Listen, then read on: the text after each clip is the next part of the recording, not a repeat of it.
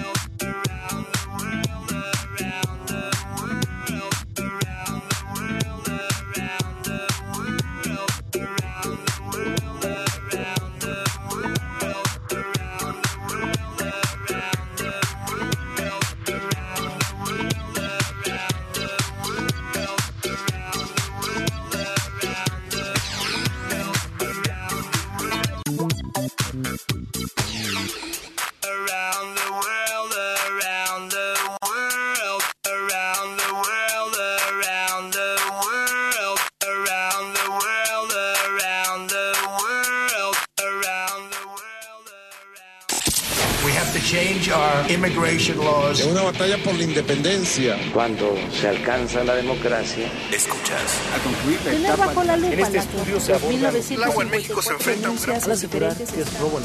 Noticias W con Verónica Méndez. De la mañana con 5 minutos, ya es hora. Arriba México, arriba madrugadores. ¿Qué tal? ¿Cómo les va? Muy buenos días. Buenos días a todos los que despiertan. Buenos días a los que apenas van a descansar después de una jornada nocturna. Los que están en casa y los que no pueden quedarse en su casa. Muy buenos días. Los informo, los escucho y los leo.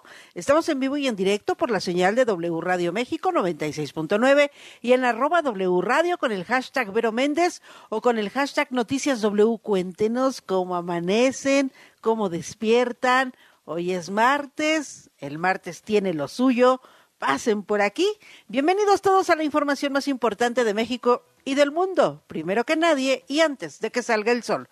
Yo soy Verónica Méndez, hoy es martes 24 de enero del 2023, son las 5 de la mañana con 5 minutos y arrancamos, porque para luego es tarde. Noticias W. Buenos días Ciudad de México, buenos días Víctor Sandoval. Ver, muy buenos días, pues ya aquí iniciando actividades este martes y sobre todo para conocer algunas movilizaciones que se tienen previstas a lo largo de la mañana y también alrededor de las 2, 3 de la tarde. De momento, la circulación sin mayor problema, reforma el Zócalo, así como también vías como circuito, viaducto periférico, entre otras calles y avenidas. Y bueno, también informar que el transporte eh, público opera normal en sus diferentes líneas del metro, transportes eléctricos, el Metribus del Estado de México ya también está operando sin mayor contratiempo. Pero el reporte. Gracias, Víctor Sandoval. Ahora sí que amanece todo con calma.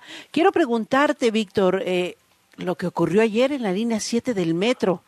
Eh, nos estabas reportando desde el momento en que se registró esta movilización, eh, esta situación. En la línea 7 nos mandaste testimonios, los tenemos listos por si quieres que los escuchemos. Cuéntanos la historia. Bueno, eh, normal que es una falla más en el metro, después de eh, más de cuatro horas y media que estuvo suspendido el servicio, esta zona en Barranca del Muerto, bueno, eh, dijeron las autoridades, en esta ocasión nos llama la atención ver que de inmediato dan a conocer el dictamen, cuando en otras ocasiones se iban horas o días, eh, incluso, por ejemplo, el, el, el, que ocurrió, el choque, pues prácticamente el dictamen no se ha dado a conocer todavía, y este de inmediato dijeron que faltaba un cable, que es una zona donde debe haber nueve cables, y se encontraron ocho cables, eh, aparentemente cortados, sin embargo esto le llaman un asunto atípico, no han utilizado la palabra sabotaje y sigue siendo atípico todo lo que ocurre dentro del metro y bueno, si tienes ahí los audios, escuchemos de cómo los, eh, los las personas eh, escucharon un fuerte estruendo y posteriormente se corta la luz y se genera una nube de humo. Sí. Adelante. ¿Y qué pasó? de repente agarró, frenó, un freno seco, y después dijo el, dijeron los demás que, que había pasado y se fue la luz. Sí. Cuando se fue la luz, eh, paró el tren, entonces cuando paró el metro, el, creo que el maquinista echó a dar de vuelta a la máquina sí. y lo sacó para el, aquí al, al, al patio, sí. donde el parqueadero. Y el, la, la, lo bueno que pues el maquinista tuvo, el, donde estaba el maquinista. ¿Dónde se dirigió usted?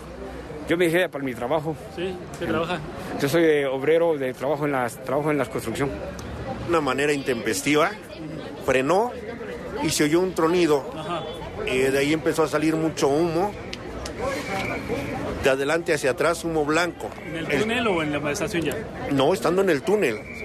El, el operador todavía echó a andar el metro y lo llevó hasta la hasta la estación, ahí abrió las puertas y aquí a Barranca del Muerto. Que si no hubiera hecho esa acción, yo creo que ahí nos quedamos todos a mitad del túnel. ¿Fue una nube negra de humo?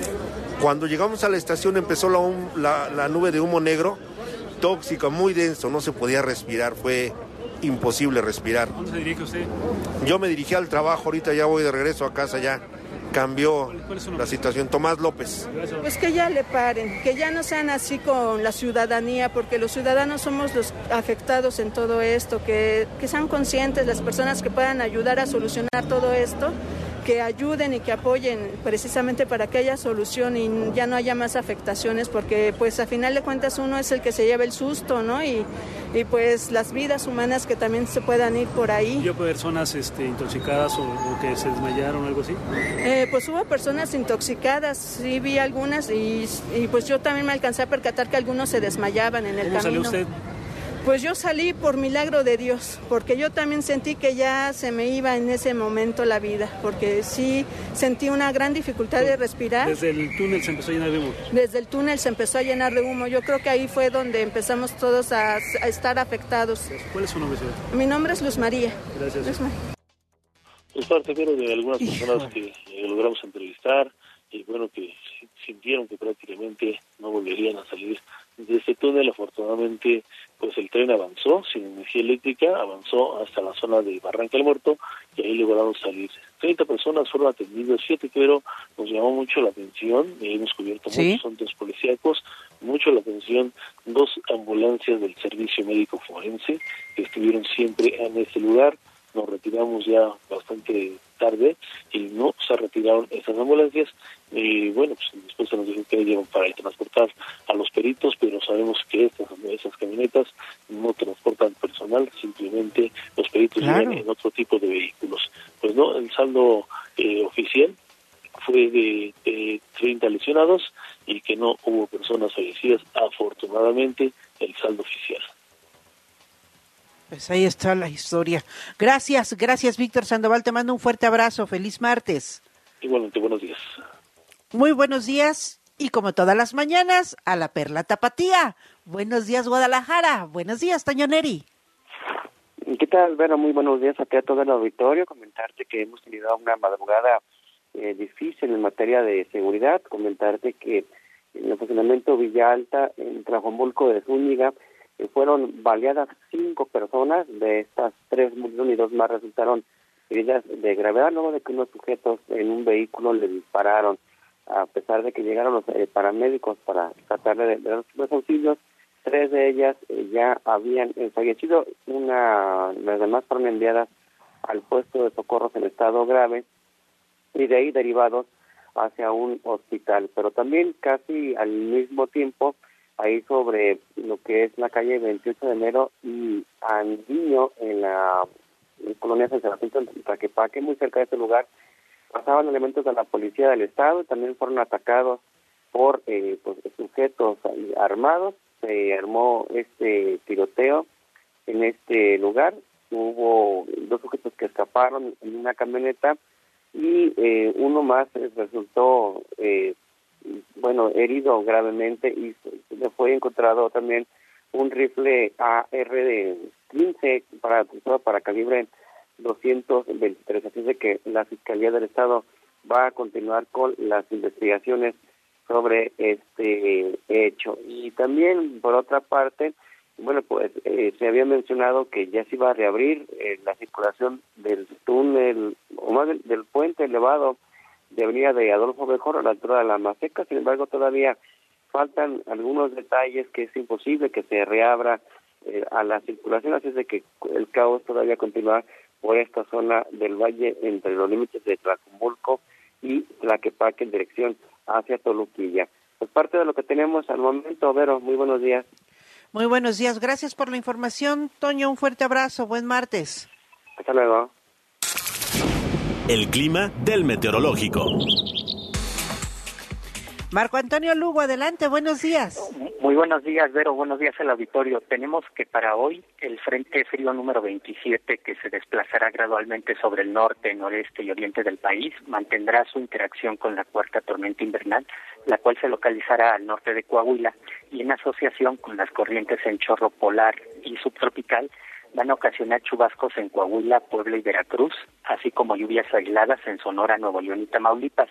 Además, en las primeras horas de hoy prevalecerán condiciones para la caída de aguanieve o lluvia engelante en zonas del noreste de Sonora, norte de Chihuahua, noroeste de Durango y norte de Coahuila.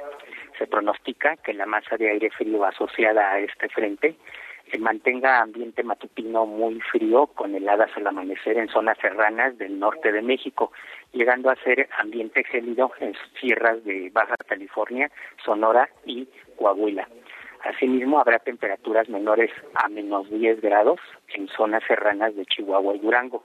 Además de que este, este desplazamiento de frente va a comenzar a dar origen a un nuevo evento de norte eh, de rachas muy fuertes, eh, con vientos que podrían alcanzar entre 70 y 80 kilómetros por hora en el litoral de Tamaulipas a partir de la tarde y los cuales se extenderán sobre el litoral de, de Veracruz durante la noche de hoy y primeras horas del miércoles. Por otra parte, tendremos que el frente número 26 se extenderá ya al oriente de Quintana Roo y dejará de afectar al territorio mexicano. No obstante, la entrada de humedad proveniente del Mar Caribe va a ocasionar chubascos y lluvias aisladas en la península de Yucatán. Asimismo, el ingreso de aire procedente de, de aire húmedo procedente del Océano Pacífico va a generar lluvias aisladas en el sureste de México. Finalmente diremos que prevalecerán rachas de viento moderadas a fuertes en el Golfo de California, Baja California y Baja California Sur, así como vientos de componente sur con rachas fuertes en el sur del litoral del Golfo de México y costas de la península de Yucatán. Y para el Valle de México, Vero, hoy esperamos cielo parcialmente nublado y ambiente matutino frío a muy frío, con heladas en zonas altas que rodean al Valle de México. Ya por la tarde el cielo se tornará medio nublado y no habrá lluvias para el Estado de México ni para la Ciudad de México. Tendremos eh, que el viento soplará de componente sur de 15 a 30 kilómetros por hora, con rachas que podrían alcanzar hasta los 45 kilómetros por hora. En la Ciudad de México hoy pronosticamos una temperatura mínima de 7 a 9 grados, llegando a ser entre los 0 y 5 grados con heladas en zonas altas del Valle de México. Asimismo, la temperatura máxima se espera que llegue a oscilar entre 23 y 25 grados. Y para la capital del Estado de México, la temperatura máxima llegará a alcanzar entre 19 y 21 grados, con temperaturas mínimas que oscilan entre los 0 y 2 grados Celsius. Estas son, Vero, las condiciones más representativas que reportamos para hoy desde el Servicio Meteorológico Nacional de Conagua y las tomaremos muy en cuenta. Un fuerte abrazo, feliz martes, Marco Antonio Lugo. Igualmente para todos, feliz, feliz martes para todos. Noticias W. Pues ahí está, así el clima, así amanece la Ciudad de México y así amanece la Perla Tapatía y nosotros nos seguimos cuidando. No baje la guardia porque el COVID-19 sigue generando contagios, las enfermedades respiratorias, la influenza no han terminado, así que ya sabe, a lavarnos las manos continuamente, estornudar o toser en el ángulo interior del brazo, procurar estar muy bien hidratados, tomar muchos líquidos, muchos cítricos, agua natural, no suspender ningún tratamiento de enfermedades crónicas, evitar las aglomeraciones, eh, tiene que salir, usted no puede quedarse en su casa. Le recuerdo que hoy es martes y no circulan los autos con engomado rosa, terminación de placa 7 y 8, holograma 1 y 2. ¿Va a viajar en el transporte público? Entonces lleve su cubrebocas, use gel antibacterial. Hay que limpiarnos las manos constantemente y le recuerdo que en todos los lugares públicos hay que seguir usando el cubrebocas. Ahora sí, vámonos de lleno a la información. La información al momento. Muy sonriente, buscaba a quien saludar, mandaba besos. Género García Luna, ayer empezó su juicio y Francisco Villalobos nos tiene la historia. Adelante, Paco, buenos días. ¿Qué tal, Verónica? ¿Cómo estás? Buenos días. En efecto, en efecto ha comenzado ya el juicio este, más importante en contra de un funcionario mexicano, el juicio en contra del funcionario de más alto nivel en la historia eh, que se haya eh, encontrado contra la justicia aquí en los Estados Unidos, el juicio de en contra de Genaro García Luna, el ex jefe de seguridad bajo el presidente Felipe Calderón. Y bueno, pues este hoy fue día de los argumentos iniciales, así como en las películas o en las series de televisión, como la fiscalía presenta, digamos, la introducción de lo que de lo que va este a presentar en contra del acusado y la defensa este básicamente de lo que va este en qué se basa su, su declaración de no culpable. esta, estos dos discursos ininterrumpidos, porque aquí es donde no este, hay, hay este espacio de objeción, es muy raro que eso pase por parte de alguna, alguna de las instancias de las contrapartes, pues tienen la atención de los 12, del 12, de, los de los 12 miembros del jurado y los, seis, los seis alternos para presentar, su caso. Se resume que la Fiscalía acusa a Genaro García Luna de ser, este, de vivir una doble vida, una vida como un alto funcionario honorable, aliado a los Estados Unidos, este, el SAR en contra de las drogas, eh, la lucha contra las drogas este, y demás, etcétera, etcétera. Y también del otro lado, como un capo de la mafia, que, este, que recibía millones de dólares en sobornos por parte del cártel de Sinaloa y sus aliados, precisamente para poder permitir el tráfico de la cocaína a los Estados Unidos. Por su parte, la defensa, argumentando de que Genaro García Luna, primero que nada, de que la Procuraduría no tiene ningún tipo de evidencia contundente en contra de su cliente, no hay fotos, no hay audios, no hay huellas dactilares,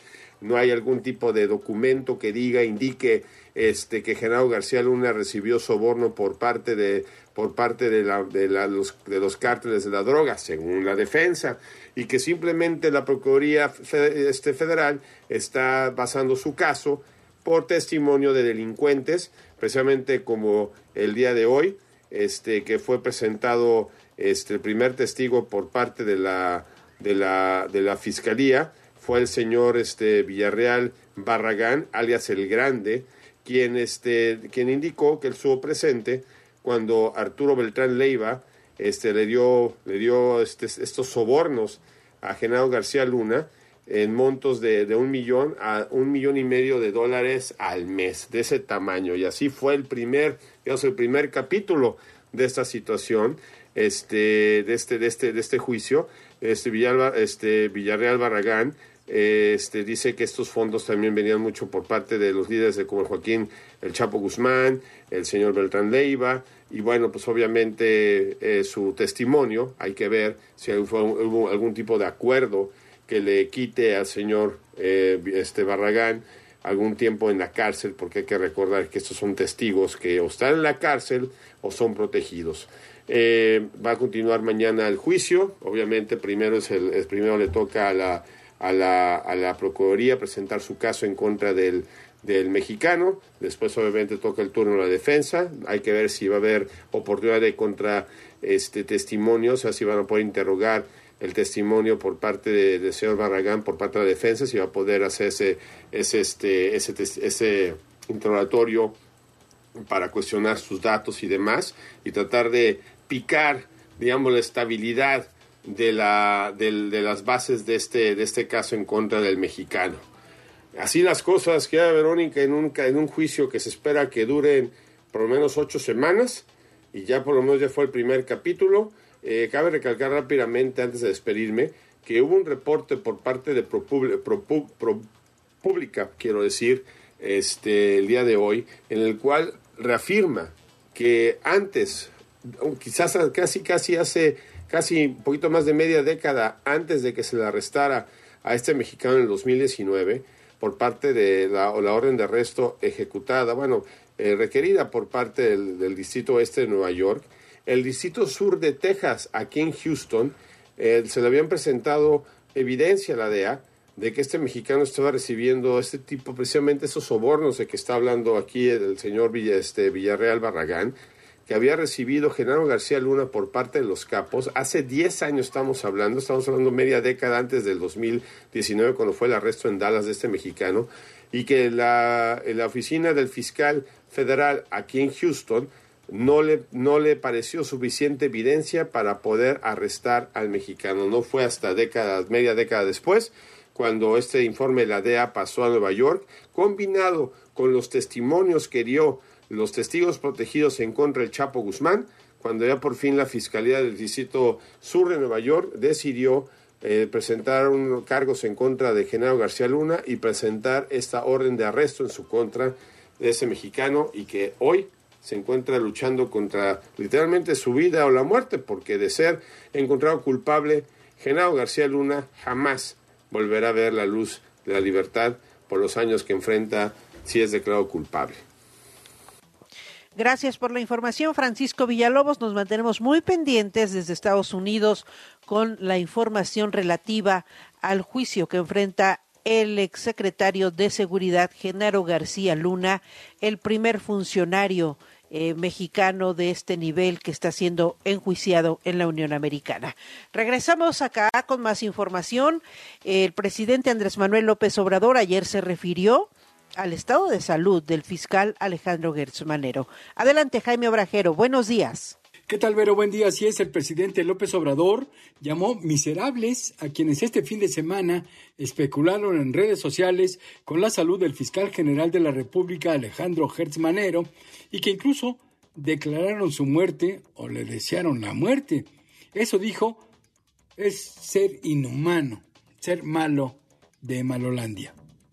Vamos a escuchar. Ha habido mucha especulación y una actitud muy miserable en torno a este asunto. Vi un mensaje, creo que en Twitter, y hay muchos deseándole la muerte. Eso no se le puede decir a nadie. Vi uno que resultó falso, atribuido a Diego Fernández de Ceballos. Palabras más, palabras menos, diciendo lo que no pudo la justicia, lo logró el cáncer. Esa es una actitud inhumana, es una enajenación. Eso es ser malo de Malolandia. El tabasqueño aseguró que el titular de la FGR se sometió a una operación de la columna vertebral allá en Estados Unidos, pero que ya está en su casa y que está muy bien, incluso ya está trabajando por lo que le deseo una muy pronta recuperación. Afortunadamente, señaló el fiscal goza de cabal salud. Resaltó que esa información sobre la salud de Hertz Manero se la transmitió al presidente Biden durante la reunión bilateral que se llevó a cabo en México, porque obviamente se notó la ausencia del fiscal mexicano.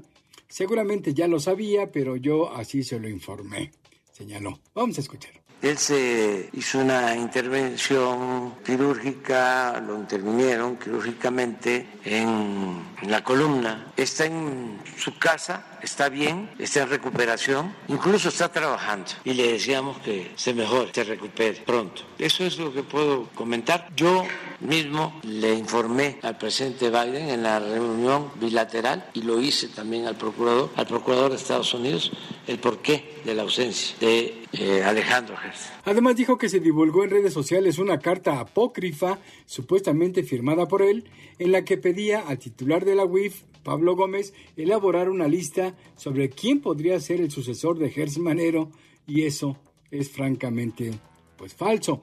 Aseguró que no duda en que sus adversarios, los conservadores, estén detrás de esa manipulación de la información sobre la salud del funcionario. Son capaces de eso y más, dijo. Vamos a escuchar. Falsificaron una carta. Fíjense, toda esta corriente de mala fe, de malas entrañas, ¿no? Y también a lo mejor de bots. Son esas campañas negras que tienen que ver muchísimo, no tengo duda, con los conservadores. Un humanista no hace eso supuestamente este, yo le envío una carta a Pablo Gómez, que es el titular de la Unidad de Inteligencia Financiera. Tiene el membrete, al acuse de la Secretaría de Hacienda, todo. Y hablando de falsedades, el presidente López Obrador denunció que en una nota en la versión en inglés del diario español El País se dijo, López Obrador prepara cambios a la Constitución para reelegirse. Señaló que eso es mentira y que después el propio diario aclaró que se trató de un problema en la traducción de la nota, lo cual por supuesto no es creíble, señaló. Pero este es el reporte que tenemos. Gracias por la información, Jaime Obrajero. Y ayer fue desfile, hubo pasarela de los dirigentes de los partidos de la alianza opositora en la Suprema Corte de Justicia de la Nación. La dirigencia nacional del PAN presentó un paquete de acciones de inconstitucionalidad en contra del llamado Plan B de la reforma electoral, así como de la Ley General de Comunicación Social mayoritarias eh, por Morena en diciembre pasado. El presidente eh, nacional panista Marco Cortés acudió personalmente a la Suprema Corte de Justicia, donde hizo entrega de una serie de documentos con las que pretende pretende revertir las nuevas disposiciones electorales y de comunicación. Además, adelantó que en el transcurso de esta semana se presentarán más controversias.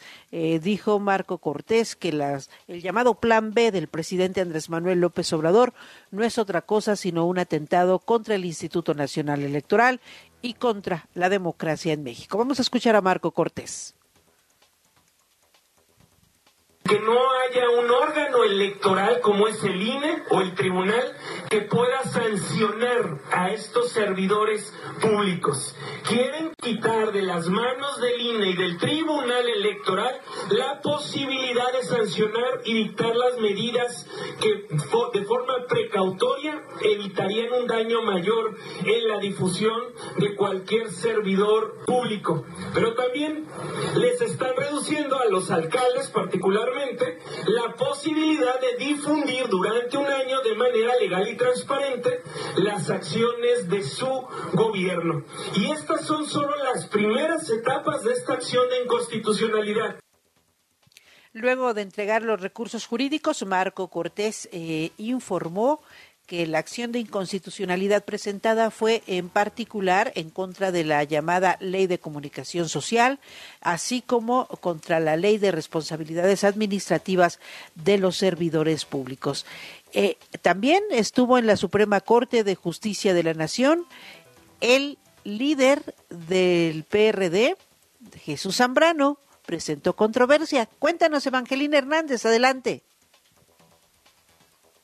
¿Qué tal, Vero? Muy buenos días. En efecto, la dirigencia del PRD presentó ayer una acción de inconstitucionalidad en contra de las leyes generales de comunicación social y de responsabilidades administrativas que fueron aprobadas dentro del llamado Plan B de reforma electoral.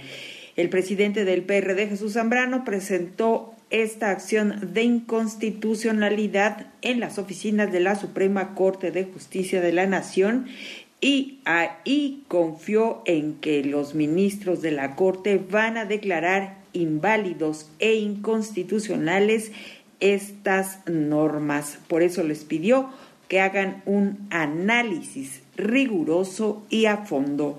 Vamos a escuchar al dirigente del PRD, Jesús Zambrano. Que las eche para atrás, que las declare inconstitucionales y por lo tanto no aplicables y no válidas como reglas para los eh, procesos electorales eh, venideros en el 2024, 2023, 2024. Y desde luego esperamos entonces un análisis riguroso y a fondo de todo ello por, la, por el más alto tribunal de nuestro país que es el facultado para tomar estas eh, decisiones y que lo hagan desde luego en un plazo perentorio. Hasta aquí la información, excelente martes. Gracias, Evangelina Hernández. El presidente de la Cámara de Diputados, Santiago Krill Miranda, también estuvo en la Suprema Corte de Justicia de la Nación eh, como presidente de, la Cámara Baja. Tiene eh, esa posibilidad también de, de contravenir las reformas del llamado Plan B. Y también estuvo el dirigente nacional eh, del PRI, Alejandro Moreno. Ahí estuvo mi compañero Jaime Obrajero y nos tiene más detalles. Adelante, Jaime. Pero ¿qué tal el presidente de la Cámara de Diputados, el panista Santiago Krill, presentó este lunes ante la Suprema Corte de Justicia de la Nación una acción de inconstitucionalidad en contra del llamado Plan B en materia electoral. Se trata de una impugnación contra las reformas aprobadas por el Congreso de la Unión a las leyes generales de comunicación social y de responsabilidades administrativas. Cabe decir que la Constitución le otorga facultades al presidente de la mesa directiva de la Cámara Baja para solicitar a la Suprema Corte que los asuntos en materia electoral sean tratados de manera prioritaria. Cris Miranda señaló que este año inicia el proceso electoral del 2024 y por eso la Suprema Corte de Justicia tiene que actuar con celeridad. El legislador del PAN aseguró que seguirá defendiendo la Constitución y la democracia recordó que las reformas impugnadas no aplican para los comicios de este 2023 en Coahuila y el Estado de México.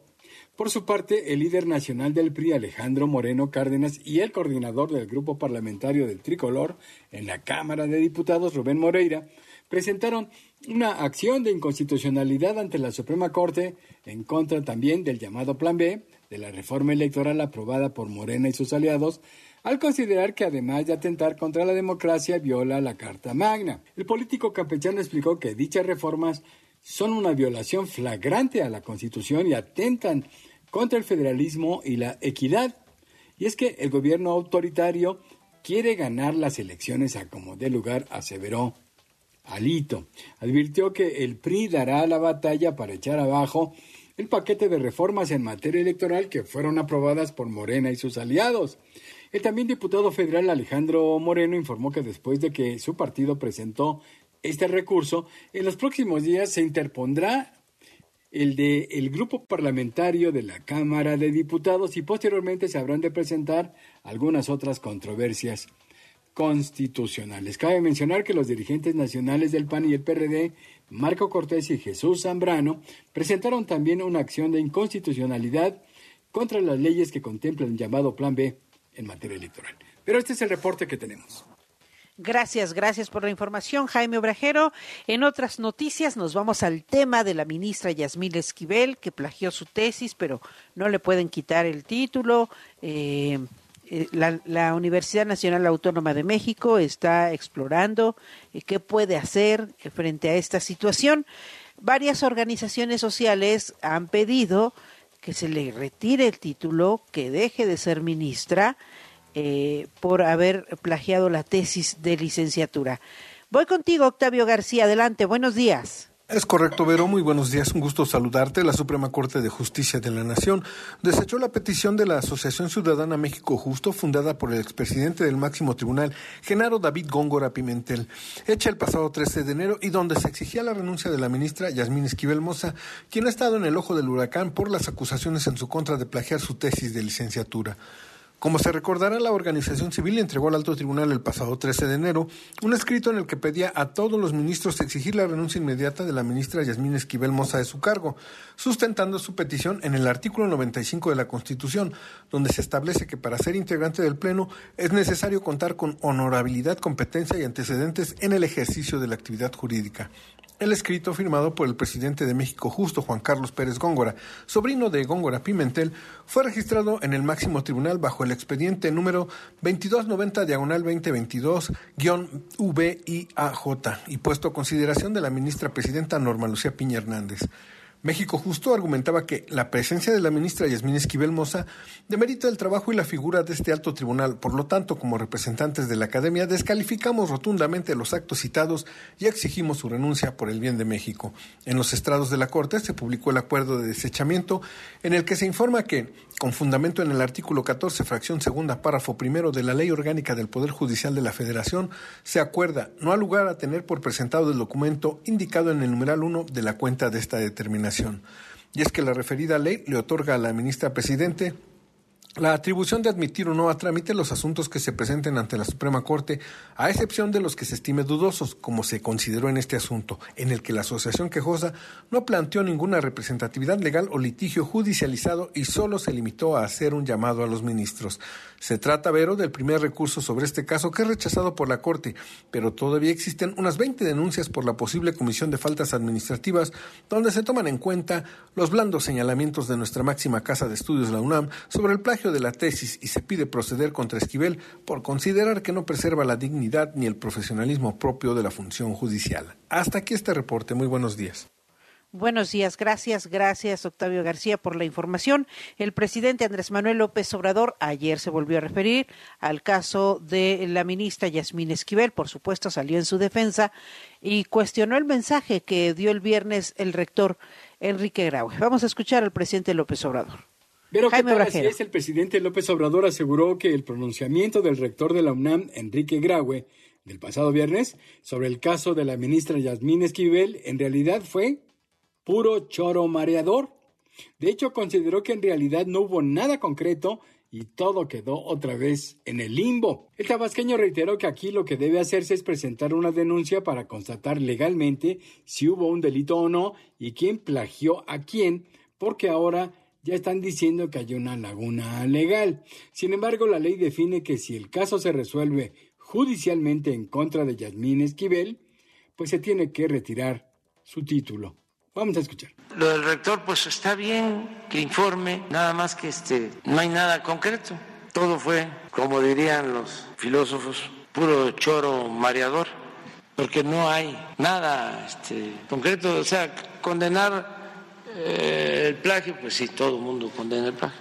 Pero aquí es saber dictaminar y presentar una denuncia, porque si está en la ley, se tiene que quitar el, el título, se declara que se cometió ese ilícito, pero se requiere un proceso judicial. El jefe del Ejecutivo remarcó que este asunto afecta el prestigio de la UNAM y además criticó el despido de la maestra Marta Rodríguez, quien asesoró a Yasmín Esquivel. Dijo que esa profesora tenía más de 40 años de servicio en la UNAM y no es con su expulsión cómo se resolverá este tema. Vamos a escuchar. Si no se iban a meter a fondo, ¿para qué se engancharon pensando que iba a ser un asunto fácil, que era como ir de día de campo a Chapultepec? No, no, no, no, no. Y claro que corresponde a la UNAM. Y si hay una eh, anomalía que tiene que ver con lo que utilizan tanto, ¿no? La ética, pues lo que procede es meter una denuncia para que el Ministerio Público resuelva, pues se procede a la cancelación del título. López Obrador aprovechó para aclarar un tuit en el que el periodista Joaquín López Dóriga dice que no sabe inglés y que a pesar de ello se tituló. El mandatario dijo que efectivamente se tituló porque en ese entonces, cuando era estudiante, se podían hacer traducciones de documentos en dos idiomas y él hizo una en francés y otra en portugués para concluir su proceso de titulación y que efectivamente no sabe inglés. Pero este es el reporte, que, tenemos. Gracias, gracias por la información, Jaime Obrajero. Y eh, ayer la, la presidenta de la Comisión de Derechos Humanos del Senado de la República, Kenia López Rabadán, pues insistió en que se debe proceder en contra de la ministra Yasmín Esquivel.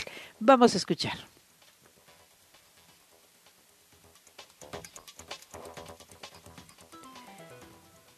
Vamos a escuchar a Kenia López Rabadán. Por ahí tenemos. Después de las palabras que el presidente López Obrador ha dicho hoy en contra de la UNAM, la universidad está obligada, con altura de miras, a hacer valer su autonomía y sancionar el plagio. Este no es un asunto de política, es tal vez como ningún otro asunto en este sexenio un tema grave de Estado. Es incongruente que se aboque porque la norma deba ser explícita. Es más, es incongruente porque el trabajo que la ministra ha usurpado es claramente un trabajo cuya esencia es la interpretación de las normas. No es la primera vez que se investigan y se castigan casos de plagio en México.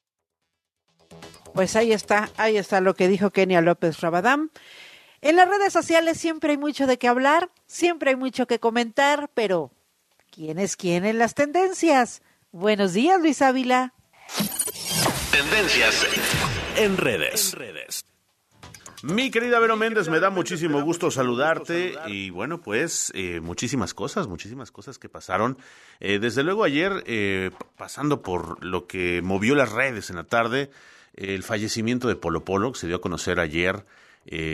Bueno, pues ya llevaba tiempo retirado de los medios y bueno, a final de cuentas, ayer pues se, se, anuncia que había, habría fallecido a los 78 años el comediante y bueno, pues armó por supuesto el revuelo en Twitter en las redes sociales y eh, que sí eh, lo recordaban como uno de los mejores, que si lo admiraban mucho, que si los chistes eran muy malos. Vaya, eh, desde luego, un montón de opiniones que se leyeron ayer, controversiales desde luego también, y bueno, pues no dejó de ser, digamos, tendencia durante todo el día quienes incluso repostearon algunos videos de, del comediante y quienes, por supuesto, también. Sí, sí, sí. Y bueno, pues ayer se da a conocer esta noticia. y se había incluso especulado con la salud del comediante en años anteriores acerca de un posible padecimiento por Alzheimer. Así que bueno, pues a final de cuentas, ayer se da esta noticia y se volvió tendencia. También lo que es tendencia, mi querida Vero.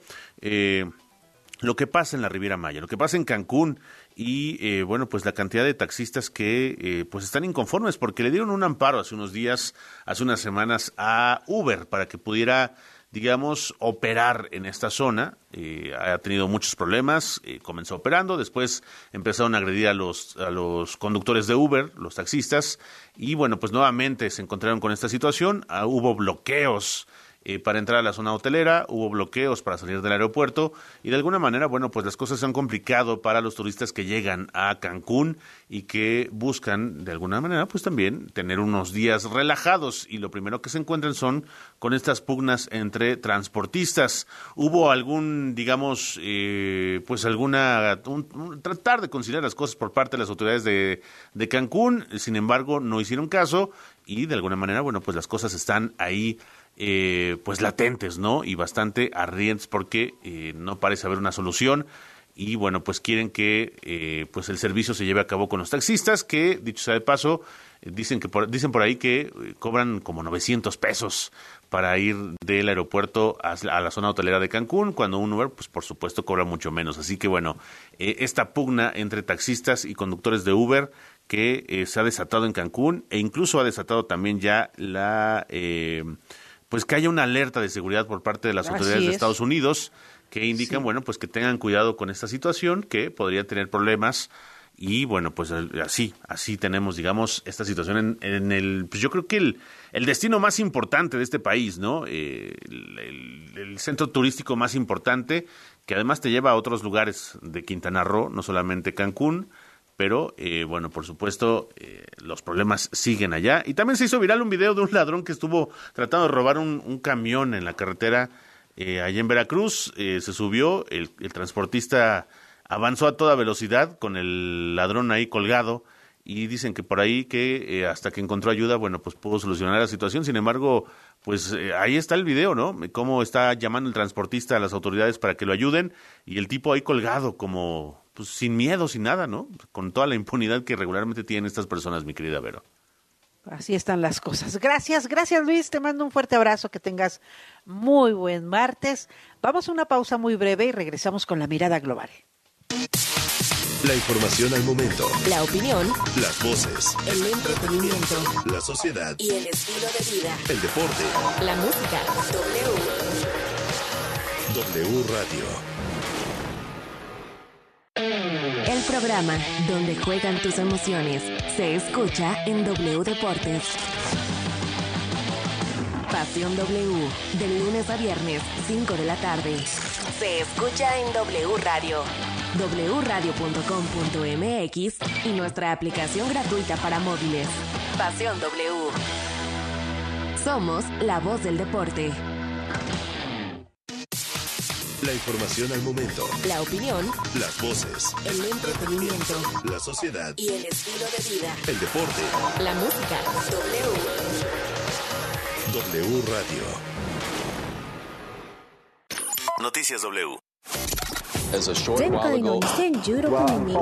Hay una sensación que tú la puedes tener aquí, hoy por hoy, evidentemente. Mirada global. Hola Vero, ¿qué tal amigos de W? Qué gusto saludarnos en martes y así que a darle con buena actitud. Precisamente hoy, martes, se lleva a cabo la séptima cumbre de la Comunidad de Estados Latinoamericanos y Caribeños, la CELAC, y en esta ocasión la anfitriona es la ciudad de Buenos Aires, en Argentina. Al igual que México, Venezuela será representada por su canciller Iván Gil. En este caso, el presidente Nicolás Maduro afirmó que no asistirá a la CELAC porque dice ha sido informado de un plan elaborado por la derecha neofascista, así fueron sus palabras, cuyo objetivo es llevar a cabo una serie de agresiones en contra de la delegación venezolana encabezada por el mandatario y cabe recordar que la CELAC, integrada por 33 países, es un foro de concentración política que nació en 2011 por iniciativa del entonces presidente de Venezuela, Hugo Chávez para diferenciarse de la Organización de Estados Americanos, muy cuestionada por los dirigentes izquierdistas por su, digamos, alineamiento con los Estados Unidos. Bueno, el que en esta ocasión anda muy contento en territorio argentino es el presidente Luis Ignacio Lula da Silva, porque además de ser el primer viaje al extranjero desde que regresó a la presidencia, pues también es el regreso de Brasil a la CELAC, ya que Jair Bolsonaro había sacado tres años atrás a su país al considerar que se había convertido en un escenario que daba protagonismo a Venezuela, Cuba y Nicaragua. Bueno, hoy el escenario es muy diferente. Lula llegó un día antes y propuso establecer una moneda única entre Brasil y Argentina para el comercio bilateral y reducir así la dependencia del dólar estadounidense, aunque la medida no busca reemplazar las monedas existentes. Y ahora les cuento pues del chisme real. El Palacio de Buckingham ya nos adelantó algunos detalles de la coronación del rey Carlos III de Inglaterra y la reina consorte Camila Parker que se realizará desde el sábado 6 hasta el lunes 8 de mayo. Esta será la primera coronación desde 1953 y habrá desde un magno concierto musical hasta un gran almuerzo nacional. La primera ceremonia se realizará el sábado 6 de mayo en la abadía de Westminster, donde se han celebrado desde hace 900 años. Carlos III y Camila llegarán desde el palacio sin otros miembros de la familia real en un evento conocido como la Procesión del Rey. Después regresarán con una comitiva en un acto denominado la Procesión de la Coronación. Bueno, el segundo día será el del concierto especial de la coronación y en él, además de figuras muy conocidas, actuará el Coro de la Coronación, formado por grupos de cantantes aficionados del Reino Unido, desde coros de refugiados, trabajadores de la salud, grupos de la comunidad LGBTQ, hasta personas sordas. Ya por la noche se realizará un espectáculo titulado Ilumina a la Nación, que llenará de colores lugares emblemáticos con proyectores, láseres y drones. Y hasta aquí la información. Gracias, muy buen día. Gracias, Carla Santillán. Gracias, Moni, de Zacatecas. Me dice, Vero, te escucho todas las mañanas acá en Jerez, Zacatecas. Gracias por acompañarnos, ¿no? Gracias a ti. Bruna Guerrero me dice, Verito, ya no me ha saludado. Con mucho gusto, Bruna. Que tengas extraordinario y maravilloso martes. Dice, te escucho todas las mañanas mientras hago ejercicio. Muy bien. Eso está maravilloso, eso está excelente. Gracias por ser parte de nuestra comunidad de madrugadores, de todos los que trabajamos y de todos los que nos informamos antes pero mucho antes de que salga el sol. Se quedan en así las cosas. Yo soy Verónica Méndez, nuestro productor es Luis Ávila y en los controles don Luisito Álvarez. Los esperamos mañana a las 5, porque para luego es tarde. La información al momento. La opinión. Las voces. El entretenimiento. La sociedad. Y el estilo de vida. El deporte. La música. W. W Radio. Hola, soy el profe Elías de Movilidad W. En la Ciudad de México, la licencia para conducir taxi es la tipo B. Para tramitarla es indispensable también contar con la tipo A, que es la más común y es expedida por el gobierno de la Ciudad de México.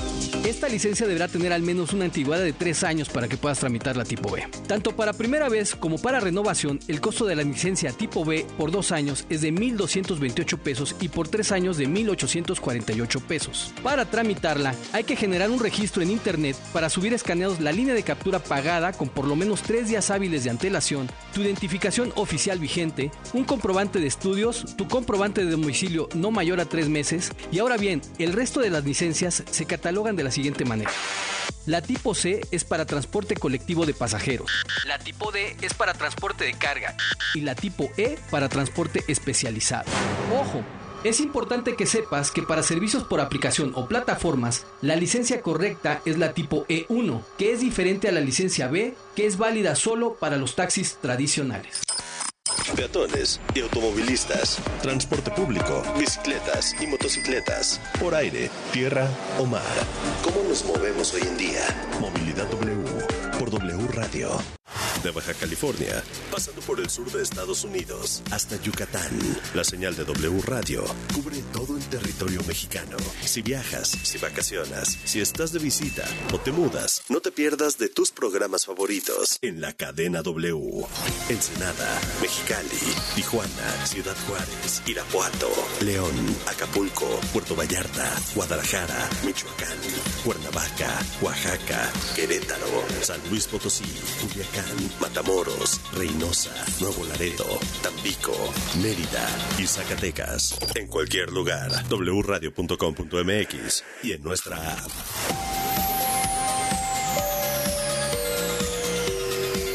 en la W. W Radio. El cariño y amor de un animal es incomparable. Solo nos resta devolvérselos con los mejores cuidados y la mayor responsabilidad. Mascotas W por W Radio. Cada vez existen más lugares pet friendly, es decir, que aceptan que llevas a tu mascota. Pero para que todos podamos convivir en paz en estos restaurantes, cafeterías y hasta centros comerciales, es importante conocer estas reglas no escritas, sobre todo cuando se trata de perros.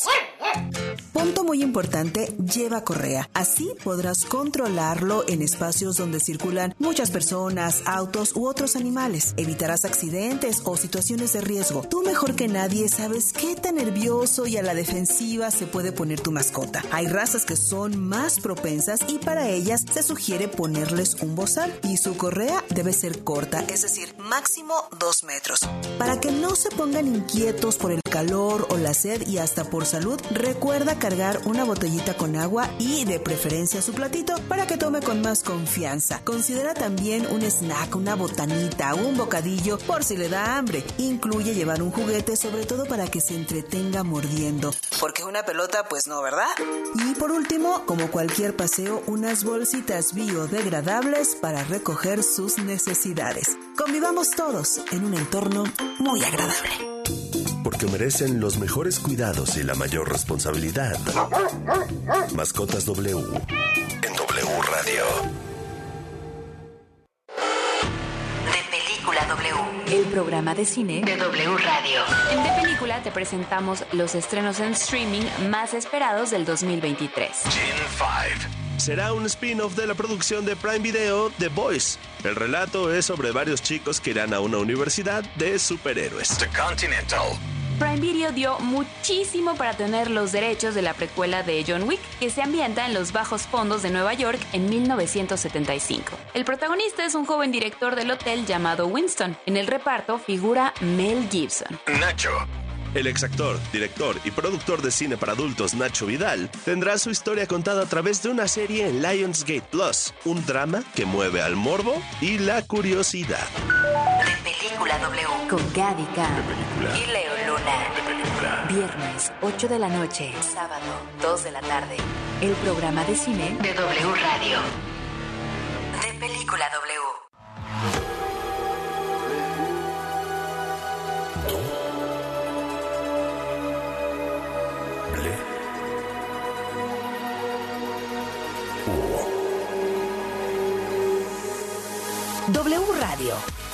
96.9. Lalpan 3000, Colonia Espartaco, Coyoacán. Ciudad de México.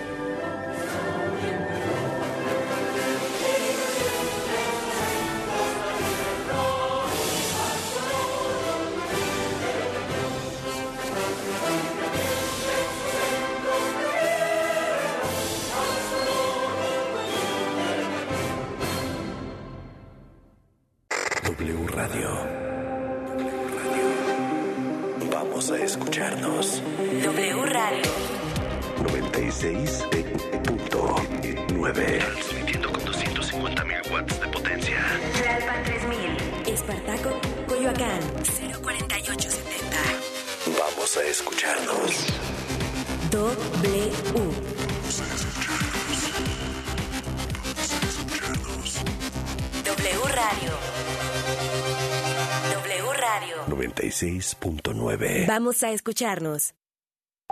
La información en W. Así las cosas.